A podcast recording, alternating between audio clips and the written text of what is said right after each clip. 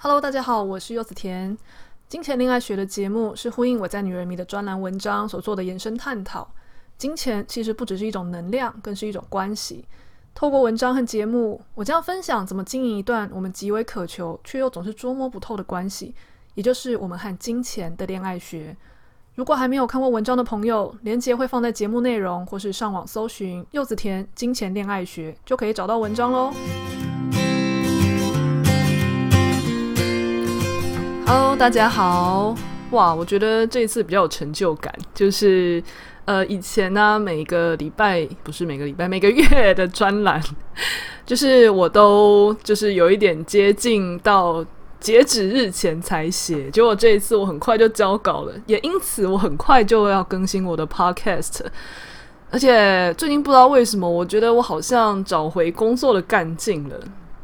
因为毕竟大家知道，自由工作者嘛，实际上我们的时间可以依照自己的意愿来排。但是如果那阵子觉得好像有一点倦勤的话，就要看那个人自律的程度了。当然，我答应过的东西，我一定都还是会准时交啦。但是前阵子就是会有一种，OK，我好像就是做完最低限度的工作之后，好像就没有特别想要再做更多的东西。那最近就，但我觉得这种东西就一阵一阵啦。每一段时期的倦勤，其实都是让我重新找回我自己到底想要再创造些什么的一个过程。我觉得最近好像大概可以知道新的阶段我想要创造什么样的价值之后，我写作还有嗯交稿的一些频率跟动力又回来了。好，所以因此 Podcast 这个跟着专栏一起跑的节目也会跟着更新哦。那因为目前的 Podcast 我都是绑女人迷金钱恋爱学的这个专栏，就是一篇文章绑一个一个音频嘛。但是实际上这个这个。节目本来就叫柚子甜剥心事，所以其实我要录什么都可以。所以如果大家有特别想要听我聊些什么，或是谈一些什么样的议题的话，也欢迎在 Apple Podcast 或是在我的粉丝团，呃，告诉我。因为实际上，我觉得我算是，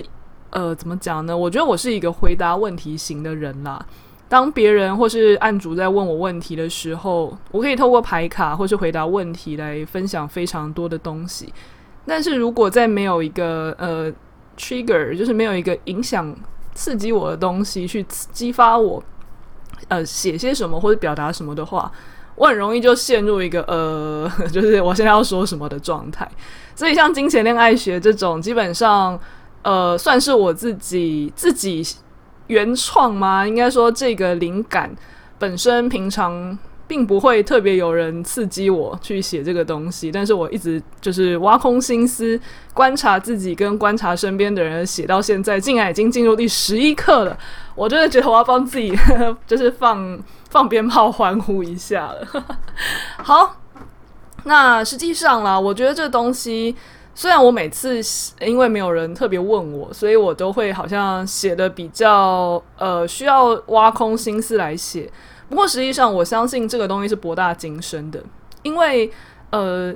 我其实非常少看到人的金钱和感情彼此之间是完全没有交互影响。因为就像我经常在心灵疗愈的时候，案主他常常会觉得他有很多问题想要问，但是呃可能就是每次的。呃，机会啊，可能只够他讲完呃感情，或是讲工作啊，或是讲什么。但是我通常都会跟案主说，实际上啊，像我自己在做心灵疗愈的时候，我都有办法把所有的他的人生问题，最后都集中回同样的内在课题。因为一个人当下最大的课题，他绝对不会只显现在工作，或是感情，或是家庭这件事情上。它一定是发散性的，去在人生每一个面向去展现，只是在每一个领域的面向，可能展现的模式不太一样，我们才会以为说，哦，工作归工作，感情归感情，家庭归家庭，朋友归朋友，不可能，因为有些只是有些特质，可能在某一些领域上，嗯，好，假设好了，有也许有些人他有太讨好的特质，会看脸色的特质。可是实际上，也许他在感情中遇对遇到一个很霸道的人，那因此他的讨好特质在感情中就会非常的不 OK。可是他的工作是比如说业务好了，那业务实际上的讨好特质，一开始感觉上实际上是有加分的哦，因为呃，客人可能会因为你的讨好而多买单，那你也可能会因为呃。很多的业绩，而你觉得得到的薪水好像 cover 过你在这边的讨好的耗损，那你就会以为你的工作很顺利，然后感情很糟糕。实际上不是这个样子的，讨好的特质在两边都有在挖空你，只是在工作这个部分，好像因为被薪水 cover 过来，你才会以为很顺利。但是事事实上，如果你在工作上讨好的太太久，又或者是呃，这种东西有时候跟一些运气也是有关的。如果那阵子的景气不好，又或者是你那一阵子遇到的客人就比较刁钻，不是靠你讨好他就能够摆平的客人的话，那你那一阵子又会觉得你工作下降了。所以，呃，我都会建议在做心灵疗愈的时候，不用拘泥于说我要问的很多很多的问题，要找到很多很多的答案，因为最后问题的根源基本上在第一个问题就已经切进去了。其他的问题基本上就是这个问题的延伸。那就算问十个问题跟问三个问题，最后非常有可能排卡这些灵性工具都会把我们的课题导向同一个呃集中点，同一个课题。我们只要把那个课题做好之后，其他很多的课题基本上只要我们仔细想想，就会迎刃而解哦。那这一周呢，我想要透过金钱跟恋爱这两个看起来完全没有相关的，但实际上息息相关的课题讨论的东西，就是实际上你到底爱不爱钱？我相信很多人被问到这个问题的时候啊，当然反射性都会说：“我当然爱钱啊，拜托。”呃，我每次就是乐透的时候，我都会去签乐透啊，或是我每次去拜拜的时候，我都会就是许愿说，希望能够中发票啊，或是希望能够赶快升官加薪，或是这一期的奖金会能够很漂亮。我怎么可能不爱钱呢？那问他为什么，他当然会说，有钱就可以退休啊，有钱就可以环游世界啊，有钱我就买得起房子，不用在那边租屋啊。对，因为我们家就是最近终于就是像我在粉丝团有写说，我们家最近终于因为家人要退休，所以我们终于就是一咬牙，然后就买了一个还算负担得起的房子。哇，虽然是负担得起，但还是很贵啊，是台北市的房子诶。所以就是有时候也其实也要对于那种很努力打拼一辈子，很努力在。呃，怎么讲呢？就是存钱跟很努力一步一步一一脚印的累积资产，还要养小孩的，就是家人给给上一些敬，就是敬意。我觉得我可能一辈子都没有办法做到这种事吧。对，那呃，话又说回来啊，我们在钱这件事情上好像都很爱，但是我们有没有想过的是，如果你真的去探索你的内在，可以去觉察你内心对钱真正的感受的时候，你觉得你对钱的感觉真的是这么纯粹的爱吗？这个东西，我们就来呃举一个例子好了。就是这个例子啊，其实曾经出现在我的个案是蛮多次的。就是有时候来问一些他们内在课题的案主，他们常常都会问到金钱，然后我就会去抽一张牌代表案主，然后另外一张牌代表金钱。就有点像是你在抽牌看这一个人跟他的伴侣之间的关系，只是你今天把伴侣这个角色换成是金钱这个无形物体。我发现我在蛮多时候我都看到这个牌卡代表金钱的那张牌卡没有这么的排斥案主，结果反而是那个号称自己喜欢钱的那一个案主，他们那一张牌反而是各种的闪躲、逃避、厌恶，就是反感之类的。那这就很有趣啦！这个案主他的嘴巴上跟你说，他当然爱钱，他超级需要钱，很努力也在生钱和赚钱跟省钱。他怎么会实际上很讨厌钱呢？那我这时候就会去问这些案主说：其实你仔细想想看，你想到钱的时候，你内在的情绪是什么？那呃，通常啊，这些呃比较有觉察的案主，他们在想到钱的时候，都会很诚实的跟我说。实际上，我觉得我想到钱就很烦。比如说，他们只要想到每个月都要生钱来付账单，又或者是想到钱就想到那个一天到晚跟自己要钱的父母，想到钱就想到自己这个买不起，那个买不起，想到钱就想到啊，我的人生好像就只就是绑在这里了。他们其实很多为钱所困的人呢、啊，想到钱其实是不开心的哦。那你有没有没有想过，我们想到钱如果都不开心，我们还好意思声称自己爱钱吗？就像你如果想到爱情中的伴侣的时候，你想到他就是各种不开心、各种吵架、各种为他忧烦，那你还会说你很爱他吗？这是不是一个很有趣的问题？如果用爱情来比喻的话，我们想到一个人，那我们想到的都是各种的不开心、各种的争执、各种的摩擦。他上次讲的这种话让我觉得很不爽，他为什么就没有花时间陪我？然后，或是我明明已经对他做那么多，他还是要抱怨。那你很努力的想，基本上大概八成以上的时间，你想到，或是你呃。问自己跟这个人有关的记忆，浮起来几乎都是这些负面的时候，我们是不是要问问自己说：那你真的爱他吗？那有些人可能会嘴里就说：啊，如果不是爱他，那我干嘛会留下来呢？就是因为爱他，所以即使就是有这一些痛苦，还是会留下来啊。那可是你真的去问说：好，那你觉得他好的地方在哪里？然后可能他又会呃想很久，对，我跟你说，你发现要想很久才想得出来，然后想不好的东西就会一下就出来的时候，我们要质疑那个好到底是我们忘记不珍惜，还是实际上那个好是我们硬凑出来的呢？比如说有些人他可能想很多，就是想到后来就说，哦，嗯，啊，至少有时候他还是会呃带我出去玩啊，或是哦，至少有时候我心情不好的时候还是有个伴啊。又或者是呃，因为我其实很想结婚啦，然后实际上刚刚那些东西也不是不能忍耐啦，所以最后得证就是我应该还是爱他。哦不，实际上不是这样子看的，是因为我们心中有很多的课题，导致我没有办法离开这个人，我们才声称我们自己爱他。你想想看哦，如果我们真的因为爱这个人的话，实际上你刚刚想到的那些东西会是哦，实际上我想到他的时候很开心，我在他身边的时候很舒服、很轻松，或是嗯，我还是觉得大部分的时间他都很棒，然后我跟他相处的时候很幸福。那只是我希望这些课题，我希望解决。虽然讲出来的顺序不一样，但是内在是骗不了人的。只要我们心中问问自己，想到这个人的时候，内心浮起的是什么？不管实际上这个人怎么样，那都是我们现在要去看清楚的内在状态。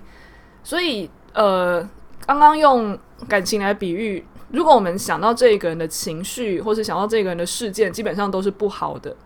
我们还觉得自己爱他的话，实际上你不是爱这个人，而是你爱上的是这个人能够填补你的匮乏。比方说，因为你不知道怎么样疏解自己的情绪。所以有一个人在那边，他可以至少听你讲，听你抱怨，所以你爱上的是这种功能。你是因为心里有一些没有办法处理的包袱，或者你不知道怎么样应付自己的妈妈，但是对方实际上是一个很会笼络长辈的人，他可以外包你的原生家庭的课题。所以你因为不想面对这种原生家庭的不舒适，所以你把你爱上对方能够提供这样的服务，那你没有办法面对。少了这些服务之后的那一些后遗症，所以你认为自己爱他，而你想要找到方法去呃解决那一些这个人包套而来那一些负面的缺点，这其实不是爱啊，这其实是交易啊。但很多人世间所谓的爱都是这样子的。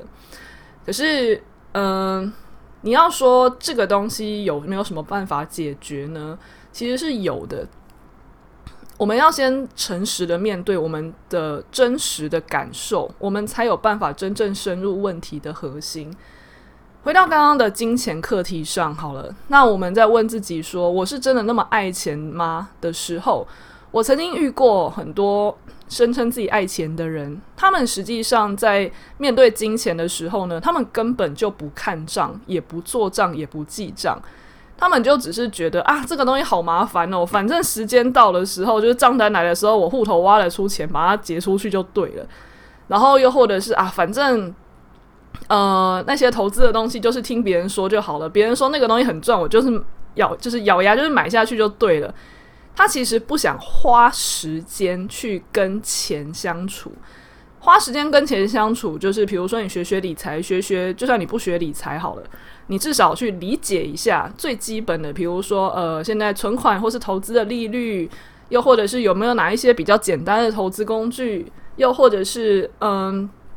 钱如果是怎么样的去分账会比较好，而不是我所谓分账是像我自己是有一个算接近预算的概念吧。我的钱进来以后不会直接进户头，我的钱会分流，分到不同的功能去。所以存款可能有多少比例，投资有多少比例，旅行有多少比例，而不会只是从一个很大的账户里面去挖钱。那看那一堆钱感觉上很多，实际上他们可能缴一缴保险，诶，又下降了；出去玩一下又下降了。我的钱彼此之间是每个账户是有接近像防火墙一样的概念，就算花光了旅行的户头，但是投资跟存款是没有被影响的。这算是一种呃比较简易的理财。那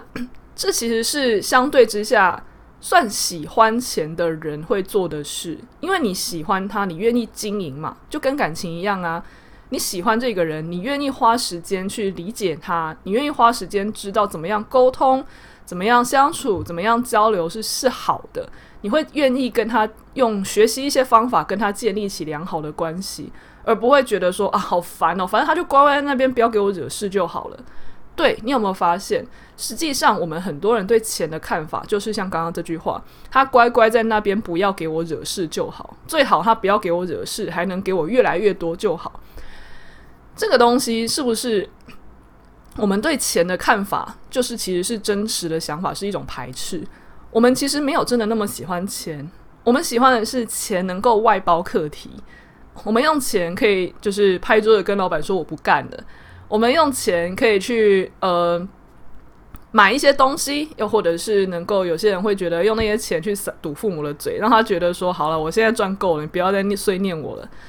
又或者是我觉得我现在很多的不快乐。是因为我没有办法享受足够的物质生活，那我现在就让自己就是有无限的钱，或是有一大笔钱，让我每个月可以住豪华的饭店，那这样我就不会痛苦了。但事实上是这样吗？事实上，中间有很多的课题是我们没有解决的，比如说 刚刚提到的是，你是不是有拿钱在外包原生家庭的课题？比如说花钱送爸妈礼物。花钱就是送爸妈出国玩，或是感觉就是每个月都给很多孝亲费，叫他们就不要再来烦你，因为你有给钱的孝道外包嘛。那又或者是有些人因为内心很多的痛苦，也许是因为人际关系的痛苦，也许是呃工作上的痛苦，那他没有办法去处理那一些内在的空虚跟压力，他就觉得一定是因为我买不起。那一些补偿我内心的东西才造成的。那实际上，他就算每个月让他真的住豪华饭店，然后让他就是生活过得很有水准，他真的内心就不痛苦了吗？实际上不可能，因为现代的人基本上，呃，能够让身体舒适的生活所需都已经算是被满足了。更多的东西只是让你瞬间有更多的刺激跟填补。可是那个空洞迟早都还是会再浮出来，因为当你习惯那一些物质上的刺激之后，原本那一些心理的 匮乏还长在你身上啊，所以那些嗯填补的功能迟早会失去。那又或者是现在我们可能会觉得说，那我财务自由之后，我就可以拍桌子跟老板说我不干。好，真的让你过着完全不用进办公室，然后完全不用看别人脸色，然后完全不用做自己不想做的事情的时候。难道我们就幸福了吗？身为一个自由工作者来告诉你，完全没有这种事哦。因为，呃，当然我并不是那种就是可以完全不用工作，然后就可以呃过得非常快乐的人。但你要知道，实际上，嗯，离开职场，他虽然感觉很爽，但是他有其他付要付出的代价。比如说，像我们这样的人，跟人际连接是疏离的哦，因为我们没有办法，人其实是群居的动物。我们如果没有办法再稍微，呃，算是只呃，应该说我们只要一段时间没有在人群里，其实我们内在都会呈现一种孤独感。所以人基本上他的设计就是一种群居生物的话，你硬是把这个人抽离职场，除非那个职场超级无敌有毒，然后人际人际关系非常负面，那另当别论。但只要那个环境还算是友善的话，实际上你抽离职场，人会陷入一种没有目标跟连结的感觉。他需要靠其他的方式去想办法维系关系。那又或者是以前可能就是骂老板吧，但是呃责任实际上还是在老板身上，你就会骂骂他，然后你月底还是有钱拿。但实际上你在自由工作的时候是没有这种幸福的哦。你骂完老板，好，你不要接工作嘛。我没有骂老老板啊，好，你骂完呃心里不爽客户，那你不要接，OK 啊？那你那你那个房租付不出来，然后或是账单缴不出来，你自己要负责哦。所以，呃，这些东西扣一扣的话，然后再来，不是所有的人离开职场之后都能马上找到人生方向，也不见得每一个人都能做到他人生方向这件事情的事业，然后足以养活自己。所以我们常常都会想，有钱都不用担心这个。好，那刚刚这些东西通通都不考虑钱，你每天闲在家，不用赚钱，然后你就可以就是享受着每天就是喝下午茶的生活的时候，那一些巨大的空虚感，你没有人可以连接，然后你没有人可以对抗，就是对抗老板，其实也算是一种让人有活着的感觉的地方。然后你也没有事可以做，甚至你也不知道为什么这个世间需要你。或是你也不知道自己对这个世界的贡献到底是什么的时候，那种感觉空虚感、没有重力的感觉，其实还蛮大的哦。我不敢说我离那种日子很近啦，但是当呃有时候你感受到自己一个人好像没有被世界需要，然后世界没有你还是一直往前走，然后甚至你也没有那么需要每天非常积极的去冲出门赚钱，让自己糊口饭吃的时候。我相信心理素质没有真的很强的人很难承受那种孤独的，更何况你还有花不完的钱。我在生我在遇到蛮多案主，其实刚好就很类似这种状态。那他们也许不是说就是已经到就是非常有钱到花不完，但刚好因为他们的原生家庭还有他们自己都算是经济状况还不错的管的状态，所以他们要不要上班都没有关系。那这些。通常人在处于这样的状态的时候，内心的课题就会开始浮现，然后呈现一个很失重的状态。所以也不是说真的有钱就可以把所有的事情都抹平，真的没有那么好的事。好，好像有点扯远了。那我们要回归我们的主题，就是我们要去思考，我们对于金钱这件事情内心真正的感受是什么。你也许可以拿出一张纸。然后呢，你用有点类似自由书写的方式，关于什么自由书写，我的 YouTube 频道柚子田，你就在那个 YouTube 打柚子田空格自由书写，我有我有一支短影片特别在讲自由书写的一些方法。你针对金钱这件事情，你写下第一句话是：对于金钱，我的呃直觉联想是什么？那像我的话，也许我第一时间会想写下的就是呃。它可以让我过好日子，但是我第二个可能就是我想到小时候家人经常为钱吵架，然后我会以我会觉得只要有钱，就是我就可以有一个很和乐的家庭关系。那又或者是你可以写下说，你觉得有钱就可以换得自由，但是你也可以写下说，但是我也想到的是，很多人在赚钱的时候要付出很大的不开心。写下你所有对金钱正面跟负面的想法。你对钱不会只有纯粹正面跟纯粹负面，但是我们要特别着重在那一些我们觉得负面的事情上。比方说，呃，像我自己内在的信念中，我真的有觉得，嗯，赚钱应该要付出很多的代价吧。你拿了越多的钱，也许你最后幸福感不会增加，但是你会有非常多劳心劳力的事情要发生。那当我内在有这样的信念的时候，也许我离财务自由还非常遥远，但是我会先跟自己就说：“哦，我不要。”我们一下就想到说：“哦，就是真的很有钱的时候，你有非常多的问题要考虑，呃，还是不要太有钱好了。”结果我现在连好好的理财都不想的话，这是不是中间差太远了呢？我们好好的在自己的那一张清单上写下自己跟钱有关的正面想法跟负面想法。好，那这一集呢，我们就先讲到这里。这样子的课题真的是蛮博大精深的，所以大家如果有任何想要更进一步探讨，或是有什么想要更加理解，希望我在能够讲更多的地方，欢迎在 Apple Podcast 给我五星好评，顺便可以留言，或是在我的粉丝团跟我说。那也非常谢谢大家一直有在支持我的 Donate，所以如果大家感觉这个礼拜有收获的话，也欢迎小额支持我的一些创作的一些赞助，连接的话就放在内容栏。那如果有收到的话，我会非常感谢大家，会好好利用它来更加充实我的心灵跟头脑的。那这周就到这里喽，谢谢大家，拜拜。